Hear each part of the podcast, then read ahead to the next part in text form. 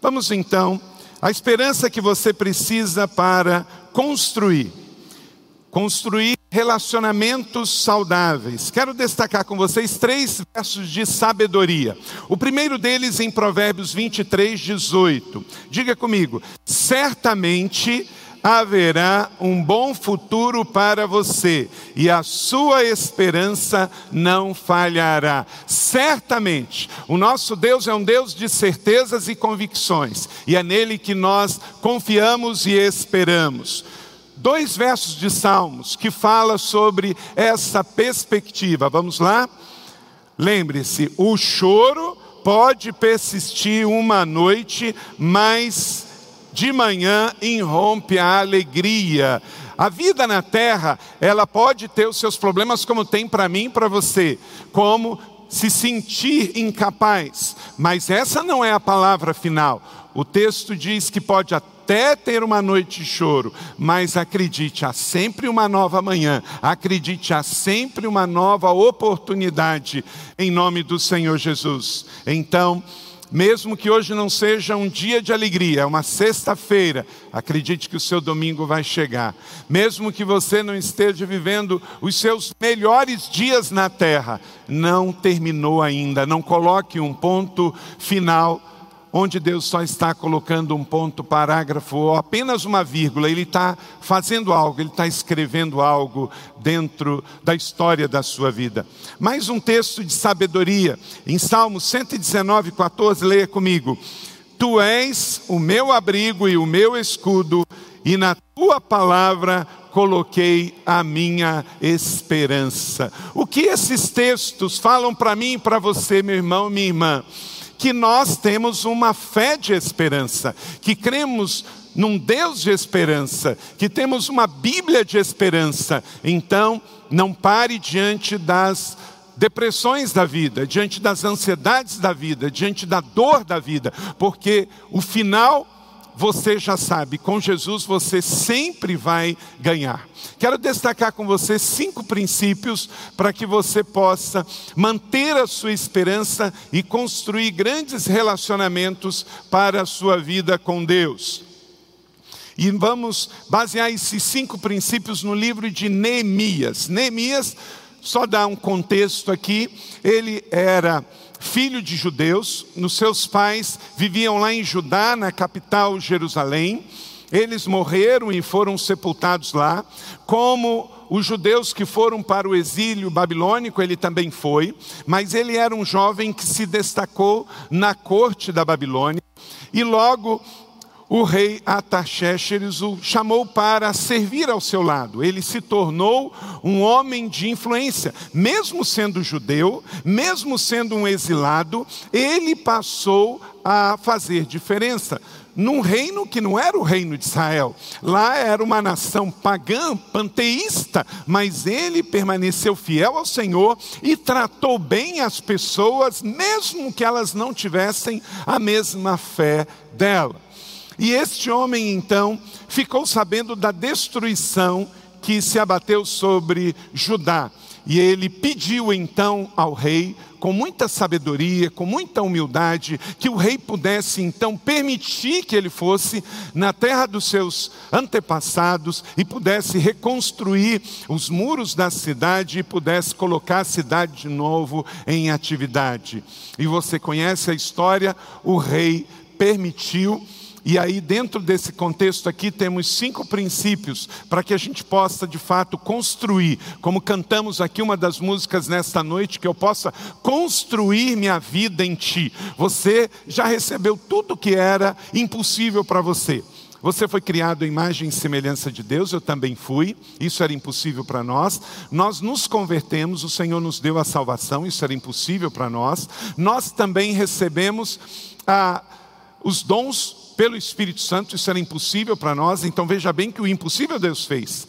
Aí agora Ele coloca em mim a esperança, para que eu possa construir com Ele os meus melhores anos, fazendo escolhas certas, tomando decisões certas, tendo atitudes certas. Vamos lá. Você precisa de esperança para construir a primeira coisa, para construir grandes relacionamentos em sua vida.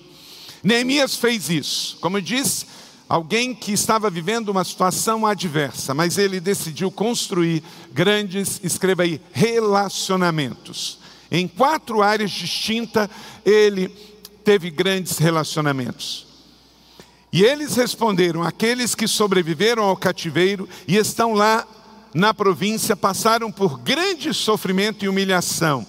E o muro de Jerusalém foi derrubado, suas portas foram destruídas pelo fogo. Quando ouvi estas coisas, eu sentei, chorei, lamentei, passei dias lamentando, jejuando e orando ao Deus dos céus. Então eu disse: Senhor, Deus dos céus, Deus grande e temível, fiel e aliança e misericordioso com os que amam e obedecem os seus mandamentos. Esse era o quadro. Situação quase que desesperadora, situação difícil demais. Mas quem tem esperança faz a coisa acontecer, vira o jogo a despeito da situação. Não espere tudo ficar bem para você ter esperança, não é assim que funciona. Estava tudo mal no tempo de Neemias o seu povo estava exilado, os seus pais já haviam morrido, havia todo um paganismo naquele mundo, mas ele decidiu construir grandes relacionamentos. Então, o cativeiro não roubou de Neemias a esperança. Leia isso comigo? O cativeiro não roubou de Neemias a esperança. O seu deserto não pode roubar de você a esperança. O seu tempo de espera não é o fim. A sua situação temporal, momentânea, não pode determinar o seu futuro. Então, se você está passando por essa adversidade, esta palavra é exatamente para fortalecer o seu coração. E por quê? Porque Neemias tinha um coração voltado para Deus e para as pessoas. Ele tinha um coração voltado para Deus e para as pessoas. Isso em quatro dimensões. Primeiro, Neemias construiu grandes relacionamentos com Deus. Neemias 1,5: Então eu disse: Senhor, Deus dos céus, Deus grande e temível, fiel à aliança e misericordioso com os que amam e obedecem aos seus mandamentos. Quando você é amigo de Deus, quando tudo está difícil, você tem alguém para recorrer. Neemias recorreu para o Senhor na hora mais difícil da sua vida. Note bem, a primeira pessoa que ele mostra que ele tem um grande relacionamento é com Deus. Tem gente que se dá bem com todo mundo, mas não se relaciona com Deus. O primeiro grande relacionamento da sua vida que você tem que construir é com Deus. É ter um relacionamento pessoal de amor com Ele. Quem tem um grande relacionamento com Deus, na hora do aperto, tem para quem recorrer, para quem desabafar, para quem falar, para quem se expor, para quem pedir ajuda, independente onde estiver e como estiver. Quem tem intimidade com Deus, tem com quem conversar nos momentos mais difíceis da vida. Também, Neemias demonstrou que ele tinha um grande relacionamento com a sua família biológica. Ele tinha um bom relacionamento com seus pais, diz o texto, Neemias 2:5. Se for do agrado do rei e se puder contar com a sua benevolência, e me deixar ir à cidade de Judá, onde os meus pais estão enterrados, para que eu possa concluí-lo. Ele fez uma obra linda em memória dos seus pais. Ele fez uma obra linda porque ele estava bem resolvido com seus pais. Se você está com relacionamento cortado com os seus pais, você precisa restaurar isso enquanto há tempo, enquanto há esperança. Se você está com relacionamento cortado com irmãos, com pessoas, que você sabe que Deus está pedindo, então é tempo disso. Outra coisa mostra aqui que ele tinha grandes relacionamentos com a sua família de fé. Veja bem, Neemias 2,18: Também lhes contei como Deus tinha sido bondoso para comigo, como o rei tinha me dito, e eles responderam: Sim, vamos começar a reconstrução e se encorajaram para este bom projeto. Ninguém faz nada sozinho. Neemias precisava de irmãos de fé, pessoas que tivessem a mesma fé que ele, o mesmo coração que ele, e pudessem então empreitar aquela obra de reconstrução da cidade de Jerusalém, o local da adoração de todo o povo. Tenho irmãos para repartir? Se você não tem, você precisa rever, porque todos nós precisamos uns dos outros. Irmãos, para repartir o coração, repartir o pão, repartir a visão, repartir as dores. Você precisa de pessoas mais do que você imagina. Então, tenha um grande relacionamento com Deus, tenha um grande relacionamento com a sua família biológica e tenha um grande relacionamento com irmãos, que na hora em que houver um desafio, você tem irmãos para chamar, vamos juntos, como Neemias também fez. Neemias não construiu nada sozinho, mas ele tinha irmãos que acreditavam na mesma obra que ele, então eles se uniram em prol daquele alvo, daquele objetivo. Quarto e último, Neemias tinha amigos com quem contar, ele construiu relacionamentos. Neemias 2, 11 e 12. Cheguei a Jerusalém e depois de três dias de permanência ali, saí de noite com alguns dos meus amigos. Saí com alguns dos meus amigos. Pense bem então. Olha só o segredo da liderança de Neemias. Ele tinha amigos. Ele chegou na cidade, a cidade estava destruída, mas ele ficou três dias. Então ele dormiu na casa de alguém. Ele dormiu na casa de quem? Na casa dos seus amigos ou dos seus irmãos de fé. Ele ficou lá três dias fazendo o quê? Analisando, se preparando, observando. Aqui tem um princípio também. Quando Deus te manda fazer algo, você não precisa sair afoito fazendo. Você precisa realizar sim, mas na hora de Deus, no tempo de Deus, com o planejamento necessário, com o observado cenário necessário, ele esperou três dias. É interessante que é até profético também, né? Porque três dias depois de destruído, o corpo de Jesus, três dias depois, o que aconteceu? Ele ressuscitou. Então Neemias vai para Jerusalém, chega lá, espera três dias. Nesses três dias, certamente ele orou. Nesses três dias, ele conversou com pessoas, ele reativou relacionamentos, ele reativou amizades e por isso ele conseguiu. A Bíblia diz mais tarde, vamos ver no último verso, que em 52 dias ele realizou aquela obra. Então, Basicamente, esse primeiro princípio aqui, querido, é o que foi responsável para que ele conseguisse alcançar o sonho que Deus tinha colocado no coração dele, através de relacionamentos. Relacionamentos podem levar você a uma vida de conquistas, e falta de relacionamentos, ou relacionamentos errados, pode levar você à destruição total. Então, em nome do Senhor Jesus, se você realmente quer ter a esperança que você precisa em Jesus, você precisa construir grandes relacionamentos. E você vai ter que ser ativo, intencional, imperativo com isso, de construir um relacionamento com Deus, de construir um relacionamento com a sua família biológica, de construir um relacionamento com os seus amigos e com seus irmãos de fé. Não desista, você precisa ser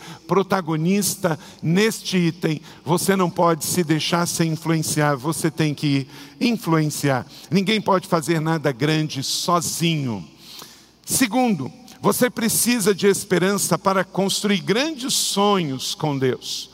Como você tem grandes relacionamentos, agora você vai poder ter grandes sonhos com Deus. Neemias 2, de 1 a 15, fala desse sonho. Aí, aqui, de forma mais precisa, no mês de Nissan, no vigésimo ano do rei Artaxerxes, que era o rei da Pérsia, que dominava toda aquela região, na hora de servir o vinho, levei ao rei Nunca antes eu tinha estado triste na presença dele. Por isso o rei me perguntou: por que o seu rosto parece tão triste se você não está doente? Essa tristeza só pode ser do coração. Com muito medo eu perguntei ao rei: que o rei viva para sempre. Como não estaria triste o meu rosto, se a cidade em que estão sepultados meus pais está em ruína e as suas portas destruídas pelo fogo? O rei me disse: O que você gostaria de pedir? Então orei ao Deus dos céus e respondi ao rei: Se for do agrado do rei, e se o seu servo puder contar com a sua benevolência, que ele me deixe ir à cidade de Judá, onde os meus pais estão enterrados, e ali eu possa reconstruí-la. Esta é a palavra, reconstruir. Grandes sonhos com Deus para construir e mudar realidades. Sonhe mesmo que o sonho seja completamente desfavorável. Sonhe mesmo contra a esperança, sonhe mesmo sem dinheiro, sem os recursos, sem as pessoas, sem o tempo. Não pare de sonhar, porque o sonho nos alimenta. O sonho é um resultado de quem tem esperança. Quem tem esperança sonha. Quem não tem esperança não projeta mais sonhos. Então, se acabaram os seus sonhos, já está dizendo que acabou também a sua esperança. E sem esperança esperança não dá para viver. Viver no mundo sem esperança é antecipar a morte. A esperança é uma virtude cristã que todos nós esperamos e todos nós precisamos. Quando a gente vê nascer um novo dia, é porque Deus tem esperança no mundo. Quando a gente vê o cair de uma noite, é porque Deus tem esperança no mundo. Quando uma criança nasce, é porque Deus tem esperança no mundo. Então, você é o agente dessa esperança. Não pare de ter esperança, porque o seu Deus é o Deus da esperança. Nós estamos findando mais um dia, porque Deus é o Deus da esperança. Nós estamos começando hoje uma nova semana, porque Deus é o Deus da esperança. Então não pare, não desista, acredite, porque é possível sim. Tudo que você está desfrutando na terra é porque alguém não desistiu no passado. Você está num auditório que no passado ele foi construído por pessoas que acreditaram numa visão. Esta igreja abençoa essa nação porque pessoas no passado acreditaram nesta visão. O evangelho chegou em São José porque alguém não desistiu lá no Oriente Médio, lá na Europa, lá nos Estados Unidos e no século passado, quando chegou até aqui. Então, é a hora de você continuar o bastão. Alguém da sua família precisa dessa esperança que você alcançou. Alguém da sua seu rol de amizades precisa dessa esperança. Então a esperança que você precisa, ela existe, mas você tem que construir grandes relacionamentos com Deus. Você precisa construir um sonho com Deus.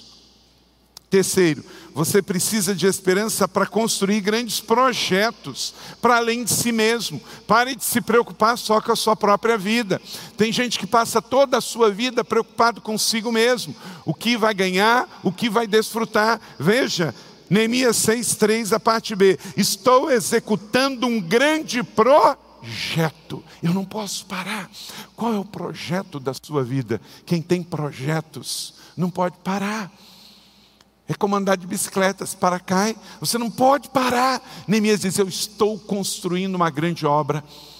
Ele falou para Deus o que ele queria fazer, depois ele falou para o rei o que ele queria fazer, e aí ele buscou a sua rede de relacionamentos com família, com irmãos de fé e com amigos para construir esse grande projeto.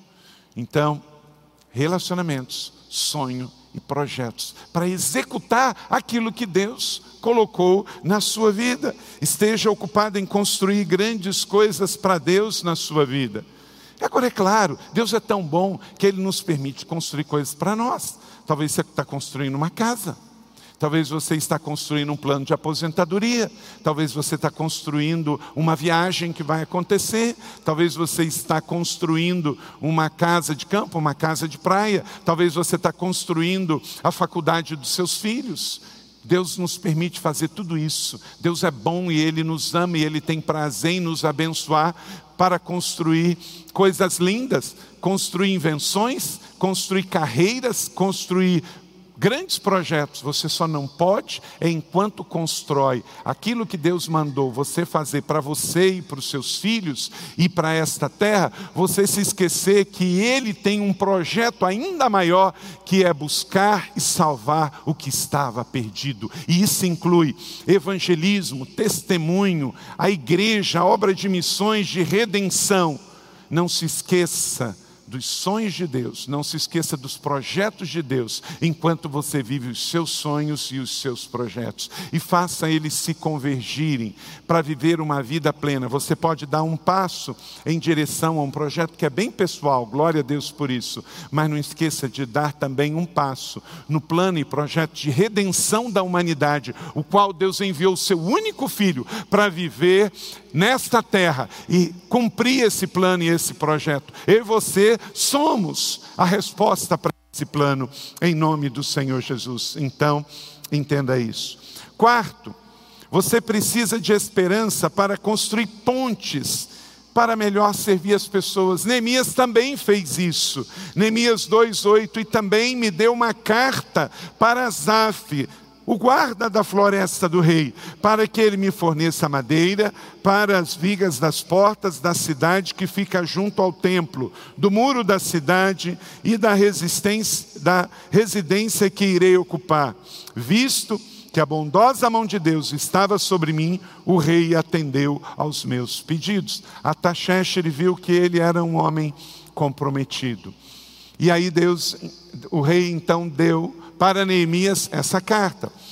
Lá da antiga Pérsia, vindo pelo crescente vermelho, até chegar Jerusalém, eram 800 quilômetros. Então ele ia ter que passar por territórios que ele precisava de uma carta para livre trânsito. Ele ia passar por é, fazendas que ele iria precisar, terrenos e florestas. Você tem que notar que naquele tempo era diferente do Império Romano. O Império Romano criou uma coisa chamada Pax Romana. Quem era cidadão romano possuía a Pax Romana. Ele podia então transitar em todos os territórios. Mas neste tempo persa, e depois esse tempo persa, que deu origem também ao tempo do Império Babilônico, isso não podia, as pessoas não podiam trafegar, a não ser com uma carta dessa. E ele então ganhou esta carta. Querido, agora, na verdade, nós não precisamos mais de carta. Nós temos um mundo livre. Mas você é a carta, eu sou a carta. Nós somos a carta que o mundo vai ler. Você é a carta para passar em territórios, você é a carta para passar em lugares de conhecido, para chegar ao destino que Deus tem para você. E esta carta vai ser lida por uma vida íntegra diante de Deus e diante dos homens, e de uma pessoa que constrói pontes para fazer relacionamentos. Neemias fez isso. Neemias não acreditava no Deus de Ataxerxes. Neemias nunca se converteu ao Deus lá da Pérsia, mas ele tinha bom relacionamento. O seu chefe pode não ter o mesmo Deus que você, mas você tem que construir grandes relacionamentos com ele, até para Deus usá-lo, para o seu plano. O seu colega de faculdade pode não ser um cristão evangélico, mas você tem que construir ponte com ele. Todas as pessoas da sociedade, todas as pessoas das nossas vidas não podem ter muros em nós, tem que ter pontes em nós. Então, trate bem as pessoas, ame as pessoas, honre as pessoas, porque você pode precisar desta pessoa para cumprir um propósito de Deus. Neemias entendeu isso e construiu grandes relacionamentos. E por construir grandes relacionamentos, ele pôde realizar o sonho de Deus, o projeto de Deus, porque ele entendeu que ele estava ali para cumprir um plano de Deus. Era maior do que ele, era maior do que a sua própria religião judaica. Ele queria ser um instrumento de Deus. Então, que você nesta semana construa pontes para servir ao reino. Que você construa pontes para Deus cumprir os seus planos e projetos. Unir pessoas por uma causa comum. Contatos e relacionamentos com sabedoria. É a minha missão, é a sua também. E quinto e último, você precisa de esperança para construir um legado de fé para os outros. Olha como é que termina essa história, Neemias 6, 15 e 16. O muro ficou pronto no dia 25 de Elu, em 52 dias, quando todos os nossos inimigos souberam disso, porque o livro também fala das grandes oposições que ele teve, Todas as nações vizinhas ficaram atemorizadas e com orgulho ferido, pois perceberam que essa obra havia sido executada com a ajuda do nosso Deus. Aleluia. Quando a gente vai a Jerusalém, e mesmo não considerando, hoje tem uma muralha maior, que é uma muralha do, do século XVI, do Império Otomano, mas mesmo o tamanho de Jerusalém neste tempo do Velho Testamento e as pedras jamais poderia ter sido construída por alguns amigos, irmãos de fé de Neemias que sobraram depois de uma opressão de cativeiro. Todos eles tinham que reconhecer que foi Deus quem fez. E o prazo, recorde, já pensou uma obra pública tão grande, César, em 52 dias? Não é? Se hoje demora, com toda a tecnologia, imagine naquela época, em 52 dias terminou. Se envolva em algo tão grande que quando terminar, as pessoas vão dizer: você estava envolvido na obra de Deus. Uma coisa linda que eu vejo da igreja da cidade é que é perceptível que a gente não está envolvido em obra de homens. O que é feito todos os dias, todas as semanas, na obra de redenção de pessoas, é casamento, é retiros, é aulas, é cultos, é celebrações, são materiais, são treinamentos, são estudos, são projetos, são construções, é recurso, é educação. E quando a gente vê tudo isso, a gente entende, é Deus que está fazendo. Não se envolva em algo tão pequeno que você dá conta completamente. Se envolva em algo que você chega no final do dia e diz: glória a Deus, porque é Ele que fez o querer e o efetuar. Se envolva em algo que é maior do que você mesmo, que é maior do que você. As pessoas me perguntam: quantos membros tem a igreja? Eu falei: não sei. Quantos ministérios tem a igreja? Eu não sei. Quantos cultos tem? Eu não sei. Já não dá mais para contar. Aleluia. Ou você controla ou cresce. E nós esperamos cada vez mais perder o controle e deixar todo o controle nas mãos de Deus. Amém? Então, entenda isso. Que é algo maior. Neemias não podia jamais dimensionar a coisa tão grande que seria feita através de um homem que, com fé, ousadia, chega a um rei pagão e fala: Eu quero ir lá restaurar a casa dos meus pais. Você precisa de esperança para construir sua vida. Você precisa de esperança para não se entregar depois da aposentadoria. Você precisa de esperança para não parar depois que os seus cabelos caem.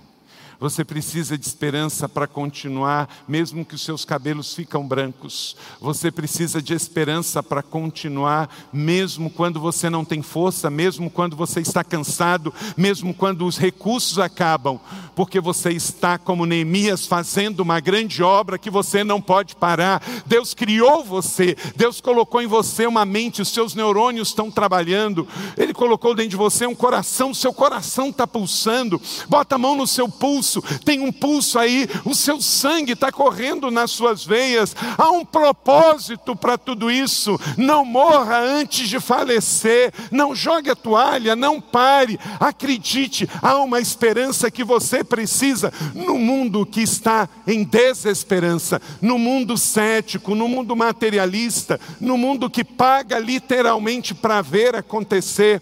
Você não, você tem uma esperança dentro de você que vai além de si mesmo mesmo, você tem uma causa, transferir Jesus, você é um canal para deixar fluir o rio de água viva que é Jesus. Então não pare jamais. Romanos capítulo 8, verso 24 diz: Pois nesta esperança fomos salvos. Mas esperança que se vê não é esperança. Quem espera por aquilo que está vendo. Então, se você vê, já não é mais esperança, porque é realidade. Não é um bem material. Uma casa não é uma esperança, porque ela está lá. Um carro não é uma esperança, porque ele está lá. Um edifício construído não é esperança, que está lá. Esperança de não ver. Esperança tem tudo a ver com fé. O mundo que nós vemos pode ser difícil, mas aqui tem esperança, porque amanhã tem um novo dia, amanhã é uma nova oportunidade. Tem um lugar para qual você não vai, em nome de Jesus, que chama inferno. Lá não tem esperança. O camarada que estiver lá vai olhar assim: poxa, daqui a 10 mil anos eu vou estar aqui, vai estar pior do que é hoje. Por quê? No inferno, para onde quem não crê vai, não tem esperança. O cara vai estar vivendo ruim hoje, o péssimo no outro dia, o terrível no outro dia, o horroroso no outro dia, o pior no outro. Não, a nossa vida vai de glória em glória, vai de um dia que vai revelando o outro e Deus vai construindo novas oportunidades para nós. Então você não está vendo, mas a sua mente já entendeu. Você não está vendo, mas o seu coração já creu. Você já ativou no mundo espiritual. Você já escolheu ter esperança. Você já escolheu ter fé. A mente de Cristo faz parte de você agora. Então, enquanto que pessoas pessoas que não têm essa esperança vão dizer: não dá, é difícil, não consegue, você precisa ver. Você vai dizer: não, eu já vi pela fé. Está alimentado dentro da esperança que tem dentro de mim mesmo. Então, como o rei Salomão disse em Eclesiastes 9,6: enquanto existe vida, existe o que, igreja? Esperança. Se você está atravessando o inferno, como disse o Whitson Church, o grande general estadista que juntou toda a tropa da Inglaterra durante a invasão alemã que estava vindo, querendo chegar na França, ali no Canal da Mancha, Winston Churchill, aquele homem sisudo, mas muito convicto, chega diante das tropas da Inglaterra e diz: não desista, não desista, não desista. Então, desistir já não é mais uma opção. Não desista da sua fé, não desista do seu casamento, não desista dos seus filhos, não desista do seu irmão, não desista dos relacionamentos da sua vida. Não desista dos sonhos de Deus para a sua vida. Não desista daquele projeto que está na gaveta. Não desista de servir. E, sobretudo, não desista de deixar um legado de fé para os seus filhos e para os seus netos. Todos nós vamos morrer aqui na terra, mas podemos deixar um legado de fé que nunca vai morrer. Você pode transferir a fé para os seus filhos filhos e para os seus netos. Diz o texto: e a obra ficou concluída, que quando terminar os nossos dias na terra, como hoje terminou o dia aqui no crepúsculo, descendo o sol, quando eu e você chegarmos no finalzinho, também possamos deixar uma fé viva, aquecida no coração dos nossos filhos e filhas, no coração dos nossos netos